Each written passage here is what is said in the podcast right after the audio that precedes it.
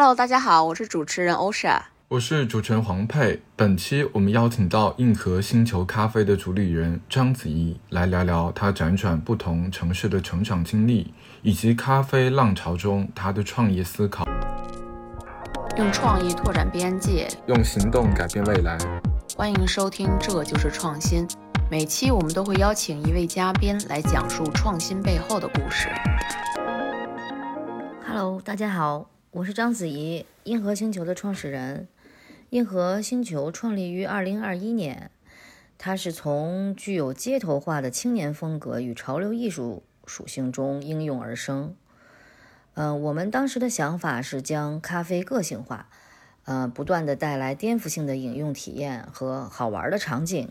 然后我们现在录音的这个地方其实就在安福路。对。然后安福路大家也知道，就是也是一个很多年轻文化，然后很多新中国的很多新品牌它开始的一个地方。所以我觉得其实安福路这一个街区本身就挺具有一些创新或者是一些想法的。然后如果大家常来安福，就知道楼下其实也有很多年轻人。我觉得这种年轻人的荷尔蒙应该会给大家。有很多这种启发，但是可能安福路的十年前的状态和现在相比，现在当然是人流量特别多。因为子怡跟我说，其实他来上海也挺多年了，十十年整十年。我记得我我是一五年的时候回国来的上海，一五年的时候我觉得安福路已经有一点点网红的气息了，而且我记得之前好像查说那个安福路现在都是那个国家五 A 级景区。就已经是那种旅游景点了，现在整个这一条路，所以差不多也应该是一六年、一七年有这样的一个转变。然后很多这种比较像像楼下的野兽派啊，什么这种好的一些零售行业的这种品牌，也差不多在过去四年左右吧。应该是 base，就是 base 建立了起来。哦，对的，对的。对，然后才有了这些新的。品牌进进入，所以安福路就变化比较大。对，我记得当时 Base 刚在的时候，一六年、一一七年的时候，就是他还跟迷你一块做了一些比较好玩的跨界的东西，然后慢慢慢慢的就是很多这种。这条街就是挺明显的，就是跟着时代的这个这变化，因为它最早它还是比较文化的，因为话剧院在这儿，嗯，然后后面又是上戏。离这比较近，所以这条街基本就是一些老的海归的这些房子，它这个老的居民，还有一些特别 local 的居民，然后加上这些搞文化的人在这条街比较安静，就因为那个话剧院。后来也是，主要是 base 来了以后，也把新零售这个事情给给给带进来了。然后那个时候，我觉得可能做品牌的人也多了，就比如说安安刚若什么的，他们都起来了。明白，而且我觉得现在的安福路的这种状态，社交的日常社交状态特别像北京的三里屯儿，就是确实有一个现象级的，就是大爷们或者爱拍摄影的这些，喜欢把这条路上的一些快闪的活动啊、网红啊，而且各种的这个 KOL 都喜欢来这边打卡。所以其实你们刚刚讲到一点，或者说我们意外讲到一点，就是说。呃，像很多街区，它不一定是完全从商业为起家的，是的，它可能先吸引一些创意的人士，一些做品牌，就有想法的人先来了这儿，对对对，然后他能够把一个点做出来，他慢慢的可能就会有更多的人。是的，三里屯也是这样，它之所以是三里屯，也是先做的文化，这个根基，就我很小的时候，就我家就是三里屯的，我我很小的时候那边就是就是文化不太一样。就是它有一个多元的文化进来，因为它有使馆区，所以它各种的文化，呃，就是我觉得那一那一段时间就是就是相当于北京的眼睛一样，对看看外国世界的眼眼睛一样，它会吸收很多东西进来。然后它也是因为文化，它最早做音乐，很多艺术家、画廊，还有最早的像秀水一样的那种外贸服装街。三里屯它都有，它还是有一个文化底蕴在那儿的。有一些最早、最时髦的人都在三里屯儿，所以它慢慢它才变成了一个大的商业的一个环境。三里屯体量其实比安福路大多了啊，但只是就是说安福路这个整个这个这个变化其实是跟三里屯很是是很像，但它的起源我觉得还是来来自于文化，老说自己其实像一个文化公司，它在推推广一种潮流文化的一种生活方式。嗯对，然后这跟这个也是希望有文化底蕴的，其实跟安福路、三里屯儿其实这个都都比较像。而且我觉得文化呀、艺术、潮流这种，它其实确实需要一个产品的载体，不管是街道还是说一个具体的产品，它这样附着在上面，它才有说服力。对，只有必须是这个样子。真的，因为我现在因为我自己做品牌了嘛，又在做广告公司做 branding，接接触了很多人。我我为什么觉得上海对我特别重要啊？嗯就是上海这个这个包容度和这个开放性，我觉得可能全全中国，对全亚洲可能就上海了。而且这个我记得昨前天吧，跟黄佩我们俩微信还突然聊，就说上海特别给到至少是在二十到三十五岁之间这个年轻人一个他们需要的这个时代的平台平台，还有包容度资源对对，就是不一定说是永远生活在上海，但确实是在你二十到三十五这个关键十五年的时候，你需要上海独有的这种包容。我觉得的确是两个性格上、气质上很不一样的。北京的文化底蕴真的不是说上海 我觉得能比的，就是它的历史、它时间就放在那一边是的。那上海的话，其实是它就因为它的真正的这一个历史的积淀没有那么深，它可以比较快速的去吸收很多新的，就跟一个年轻人一样。我觉得上海的状态还是比较像一个人，可能二十多岁的时候的那个，他就是需要大量的信息，他也能够接受一些新的理念，但是在这个过程当中，他的不成熟和他幼稚的那一面也会暴露出来。这个就是跟，呃我觉得把一个城市当成一个人看，其实也也会发现它有人格化的那一面。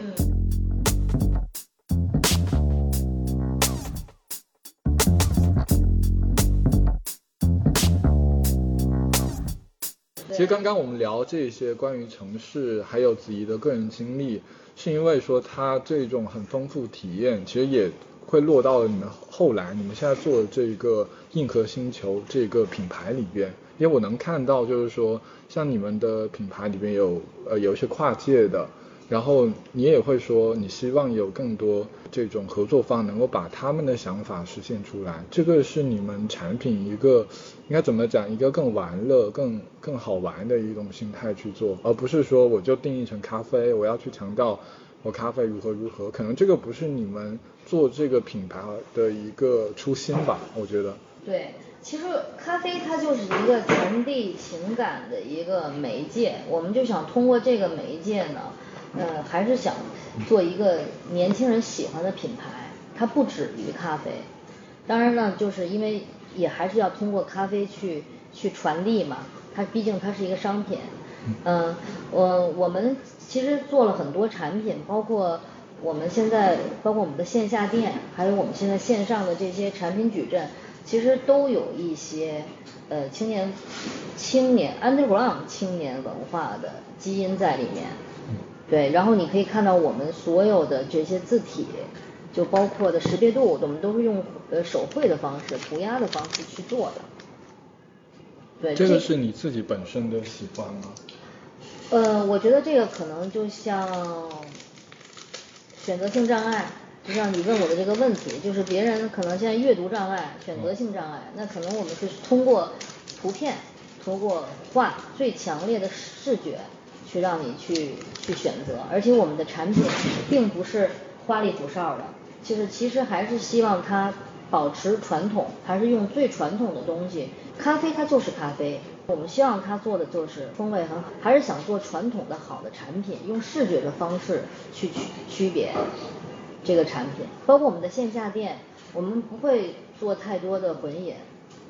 就是还是还会做最基础、最传统的东西，让大家去喝到最好的咖啡，最最舒服的咖啡。它并不是一个噱头，我插一根冰棍儿，撒几个花儿，对，或者是怎么怎么怎么样怎么样怎么样的，就是弄得很好看，让别人去拍照。其实我还不太希望这样，我希望它是一杯好喝的咖啡，对对对它承载的是一个情感，或者是一个设计师或艺术家跟我们合作的这些这这这些人的这个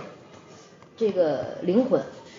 怎么说呢？是灵魂，或者是他的性格东西在里面。就你希望它核心是一个比较经典的，有一个基本的水准在，然后至于这一个为核心，再去有别的一些，对我们的周边，就比如说我们强设计，然后就是强表达，就是这个真一定是表达年轻人的态度。就是我们合作的，不管艺术家也好，或者是我们自己的设计师，其实也是个艺非常不错的艺术家，画画非常棒。所以就是我们的产品在包装上和情感传递、和艺术传递、和青年文化传递上，我们可能会多加强。对但是产品一定是它是咖啡。其实我们这个咖啡出来啊，虽然我们的销量在线上的销量一般，因为我们的主力其实不在于做电商，其实是做线下店，就是相当于把这个各种那个社群的文化、年轻的文化，它聚集起来那么一个地方。我们想通过这个地方，还去传达我们品牌的基因。那肯定每一个品牌，它跟创始人的经历都是有都会有有关系的。那其实我们的这个东西，就是其实最传统的一个手写体，很非常传统，但是它现在它又流行起来了。但是我们我并没有说迎合年轻人的喜欢，我是迎合我是我是符合文化，我是我的基因就是这样，我来自于街头，我这咖啡我就是来自于街头，咖啡也是街街头的店嘛，它并不是说一个五星级酒店特特特别高端的几百块钱一杯的那种，或者一二百块钱一杯的怎么样的手冲，其实都都都不是我想做的，我就想它源自于街头，所以它的基因，它所有的就是衬托它的东西都是来自于真正的街头，所以别人可能因为咖啡现在很卷嘛。学来学去，我手写体，你手写体。前一阵儿就有一个咖啡，不是跟我们这咖啡一模一样嘛？嗯，对，然后就基本上是一模一样的，以为大家买了我们的咖啡，其实不是。我觉得单纯从产品或者设计上要相似是其实是容易的，而且在中国这一个环境之下，呃，整体的版权的意识也好，或者原创意识相对来讲没有那么浓对啊，就是说实话是这样的。对对对对，所以就是说，大在大家问我觉得咖啡特别卷的时候，你怎么办？我就觉得这是基因，品牌的基因。我们品牌基因就是来自于街头的，其实真实的街头文化。它不，我我们不是说你一个设计师你想学就学出来的，这个没有。我我们的设计师，包括我们的员工，我们所有的最初的一波的这些跟团团队的人，都是时髦的，但是这个时髦其实就是不浮躁的。哦，这个时髦也就各自的喜欢时髦也不一样。对就是说其实时髦也很多种嘛，这个就跟你说主理人有关。因为这一次我们呃会聊比较多的关于品牌、关于商业的问题，嗯最后也会发现，其实你的品牌要怎么做特色。这样说，有我有个朋友问我，就是说，那你做内容跟别人做有什么不一样？我说，如果我想把这个东做的更有特色，那我就是更多的去设想我本人是怎么样的。嗯当然，我的这个本人不只是我个人喜好，跟我的工作经验，我在这个行业的一些观察有关。你越来越像你这个人的时候，你的品牌怎么可能会没有特色呢？我觉得这个可能就是说。包括你刚刚讲的，我们刚聊很多你的故事嘛，因为你的故事、你的经历就是会带到这个品牌当中，对然后它其实是一种外显，就是或者说以前是你自己知道你自己就是，现在呢是通过这种媒介，然后让更多人了解你可能是怎么样，把一些你自己的一些想法、经历就就放进去了。我我觉得我的经历就是学会了更多的包容跟接接受嘛。那其实就是因为可能就是就是因为自己原来在那个比较喜欢的 underground 的圈子里面，那接接触的就是就这样的，如果喜欢那样的人，我觉得那样的人可能是最潮的，嗯就那时候最潮，因为我觉得潮这个词儿就特别缺。但是呢，其实就那就是那个时候，你就觉得他们就这样的人，他是最尖儿最棒的。就跟国潮现在有点被扭曲了对对对对但是呢，我觉得我现在看现在我们的这些年轻人，他们的个性都特别强，嗯，非常强，所以我就特别愿意接受，我也愿意包容。当然，他们可能有很多问题，很多毛毛病。我我就在这个圈子成长，再加上我的在支付宝的这个这个经历，我就会很好的把他们就融合到一起，怎么去跟这些年轻人去沟通、接触，然后变成这个产品。其实现在我们就想通过这个咖啡，还是推广一种被这种文化包围的一种生活方式吧。它基底它还是个文化，它不管它是街头文化也好，还是潮流文化，其实这种词儿都我不想被定义，这种词儿都挺缺的，对。但是我就觉得它是一种好看的东西，就是真的是永远你涂鸦这种字体，它永它不会永远在最前面就时髦。对吧？它也不会落后，它永远都会好看。对，对我我我我喜欢的像一个建建筑一样，它永远在那儿，它不不是一个浮躁的。现在外面流行的东西太多了，我这个年龄我也跟不上了。对我，但是呢，我就但是我觉得我现在我喜欢的东西，就是年轻人也喜欢，他们也你你认识这些买到这些品牌的，包括看到我们店，他也不会想到是一个四十。四十 大几岁的人 做的东西。哎呀，四十，哎，当然那句话叫是男人四十一枝花，但我一直是相信人到四十是真的最好的状态。而且我我看你们这个信封，我其实突然刚才没仔细看，就是它有一个信封，我觉得用色我觉得特别正，特别喜庆。然后另外一点就是什么是 homie 就绝不糊弄，就这个我看到 homie 我就突然一下感慨，就是说。很多人对街头文化，我觉得他只是觉得，哎，我一定要拿个滑板，一定要蹭啷蹭啷。但其实，当然我我是呃圈外人啊，但我对这个街头文化的理解，更多的还是属于是，他真有一种家的大家的感觉，就是离开你自己的亲生家庭，但是你在外面，对吧？Homie，很多这种，不管摇滚乐啊，Rock and Roll 和 Hip Hop 都在传达 Peace and Love，但是这东西你真得去用心去体会。所以我就觉得这个东西，呃，还是得多看多听，对，就是你多看这些，哎，过去的这些东西，还是历还是。其实我们最近跟那个，呃，我跟欧莎聊过，说那一个传承或者创新，有一点很重要是，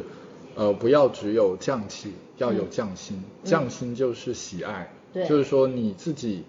你要去创立一个品牌也好，你做一个商业什么什么也好，就任何的东西，如果你自己不喜欢，你只是赶时髦，啊，你只是觉得这个资本看好这个风口，那即便你有短期的成功，但是对于你更长期来讲，你会觉得你人生在浪费时间。对，而且我觉得就是，我觉得资本肯定有非常厉害的呃这个成功之处啊，但我个人是觉得很多时候。不是资本永远都是对的，而且很多时候就百分之五十五十。这看你怎么去坚持。就说比如说，其实我们也接接触过很多这个资本资方。其实其实有的时候问到我，我也挺哑口无言的。就是我我我想说的，他们可能也不太懂。跟我说的是，你怎么能做到一千家店？你怎么能做到就是全国怎么样？我做不到。对 对对，市场上有绿这样的问题。是的，我做不到，我也不能给你一个大的东西。其实我就是想想就是好好的去用这个品这个产品。我最想做的其实是一百年品牌。就恨不得百年老店，对你这东西老得有，不管它是以后是咖啡也好，它是一个周边也也都在摸索当中。包括三顿半怎么样，他现在做到这份上了，他也在探索，他也在摸索，对不对？每一个品牌，它不管有没有资本，它都是在一个探索的阶段。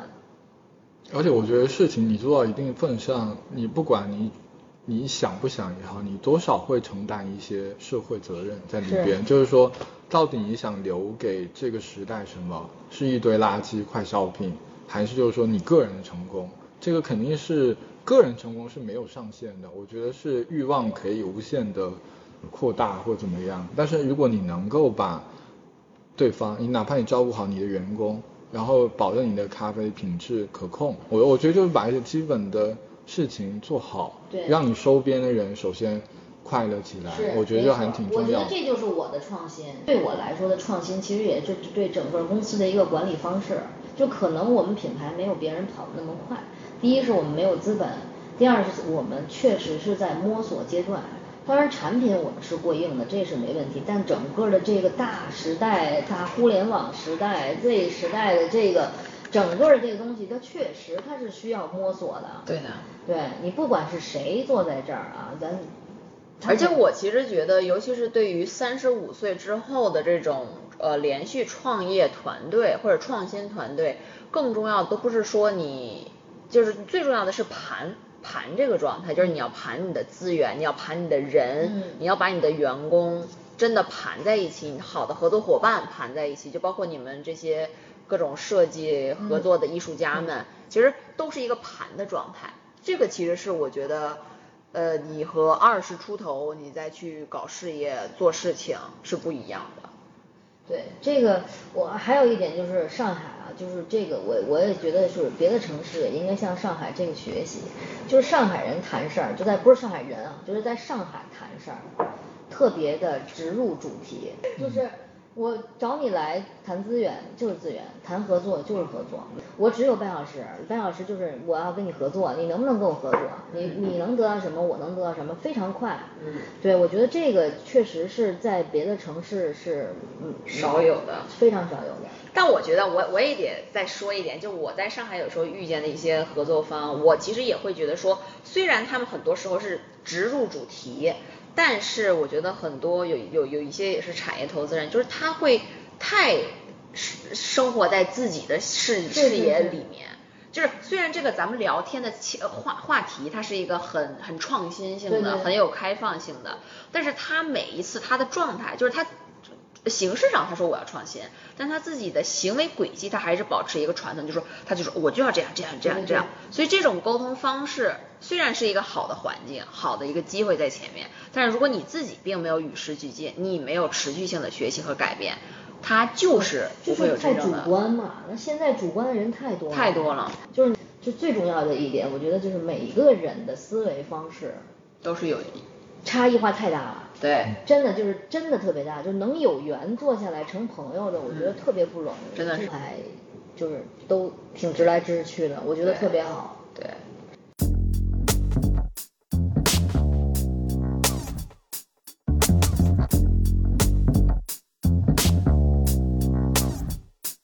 呃，其实我们还有相当一波听众还挺年轻的。对。因为我发现有居然有那种。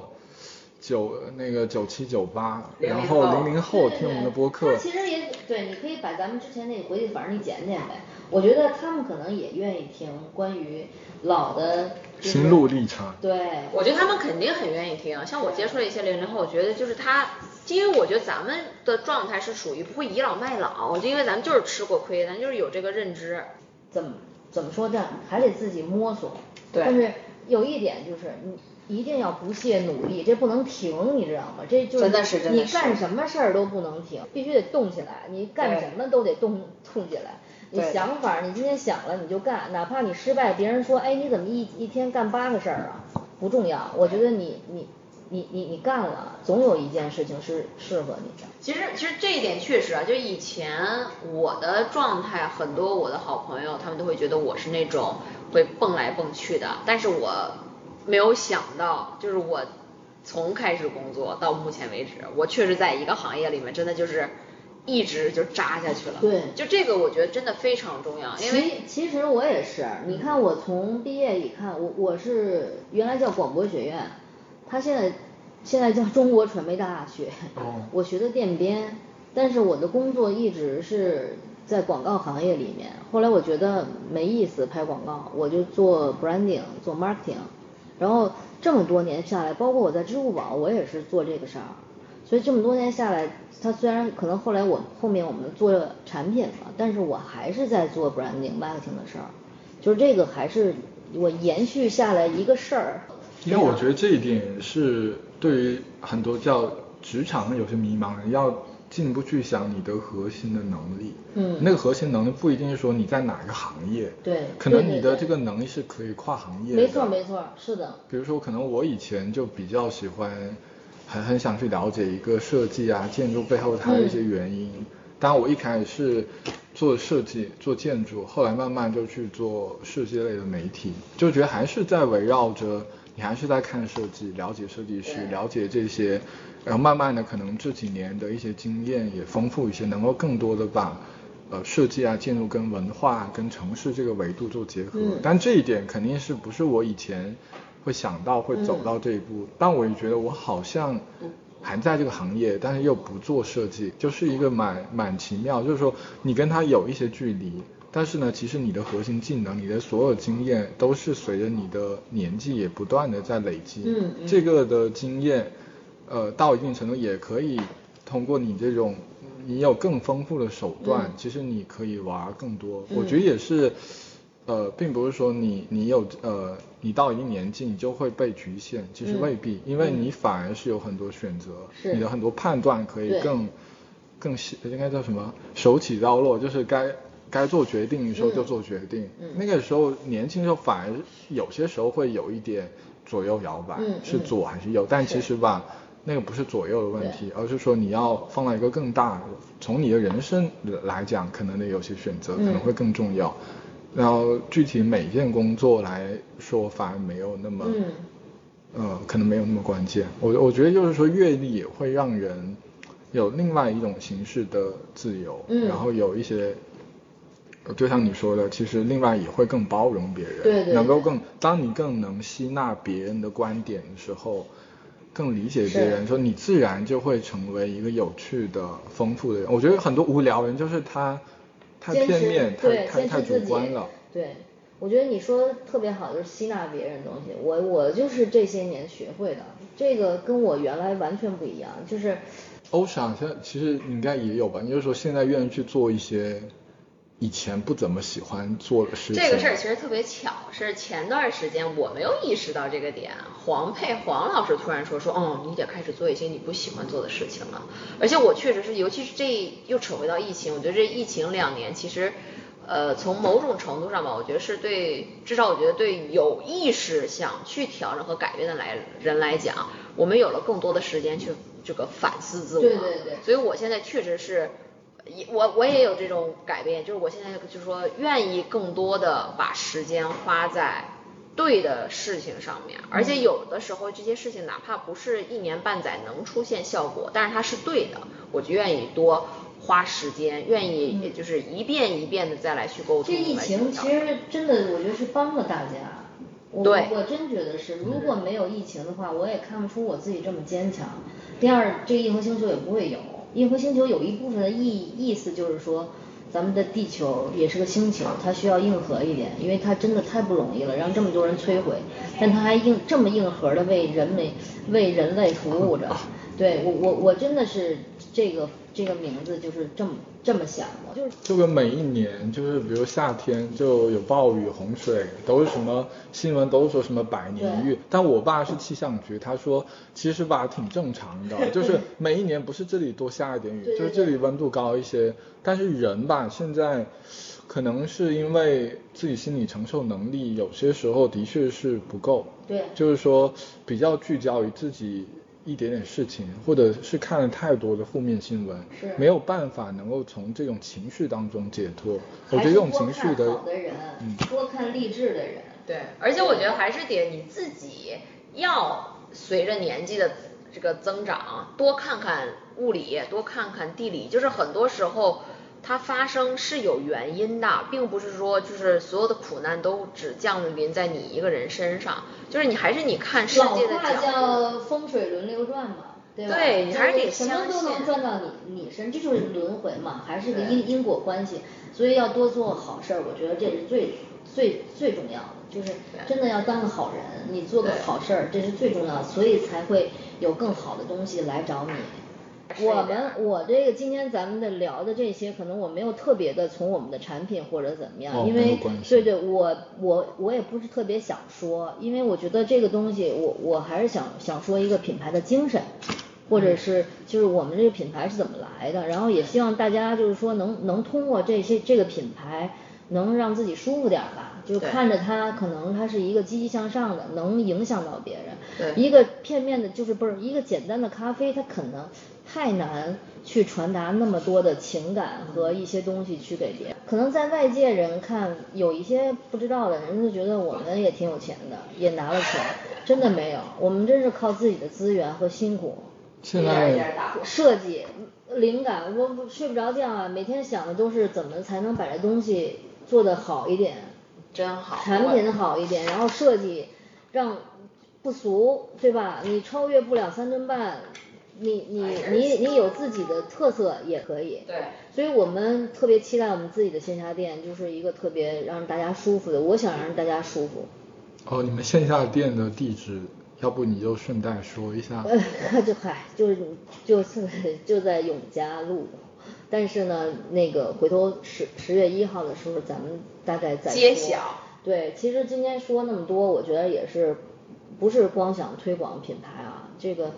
不是很重要。我觉得就是聊聊天儿，什么咱们这个栏目叫这就是创新，这个东西怎么创创创新来的？还有就是疫情让大家舒服舒服吧。对。对，年年轻人也舒服舒服呗。因为我其实觉得很重要一点，就不管是消费产品，还是说我看展看剧，就大家同样都是花钱，我为什么不去买一个能让我精神快乐愉悦，而且我能有留存的东西？我觉得这个其实很重要。而且就是这个疫情之后，其实大家真的很希望就是能通往美好的一个状态。因为我看你们这个城市系列是四川、新疆、北京嘛。就我确实是觉得说这三个城市我当然都非常喜欢，除了上海啊，呃上上海也很喜欢，就是你就会觉得这些西边中原对吧，北边它确实是一个美好生活向往的城市线也没有说跟城市某个咖啡合作，或者也没讲咖啡，我们就是想把就是把这个城市让大家用通过咖啡的这个这个风味感去体会这个城城市感，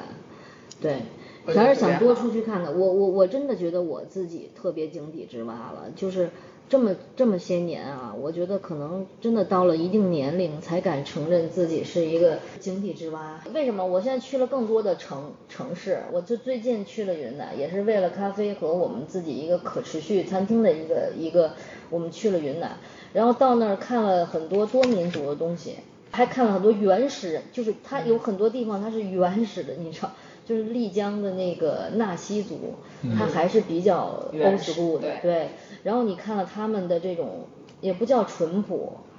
就是淳朴的，就是你说相相对一面嘛，它的另一面。它有落后和它一些文明、人性的东西，对，它就会出来。但是你就会，哎，你觉得有意思，你又学到了很多东西。那我觉得最后，要不我们进入到我们一个标准的环节，就是推荐。啊，一些最近自己看到一些东西，呃，纪录片也好，书也好，可能都可以，或者就是你最近的一个一个发现吧，我觉得就聊一聊。我觉得这个特别重要，也跟咱们聊的特别重要，就是我推荐的这本书叫《百分之五的改变》。嗯。大家都在，反正这疫情吧，不管是不是疫情，或者是就是任何时候，只要你不太顺、不太舒服的时候，你都想要改变。天天说，天天说，就像我我说我减肥已经说了十年了，然后也 根本就没有做出来。包括说我想努力工作，我不能再这样了，我要 focus 一件事情，我要阅读，这真的就根本改变不了。但是呢，你为什么改变不了？你做不到，因为你你想的你想的就是百分之百的改改变，但你真的无力去去做。这本书就告诉你要降降低标准，嗯，降低期望值，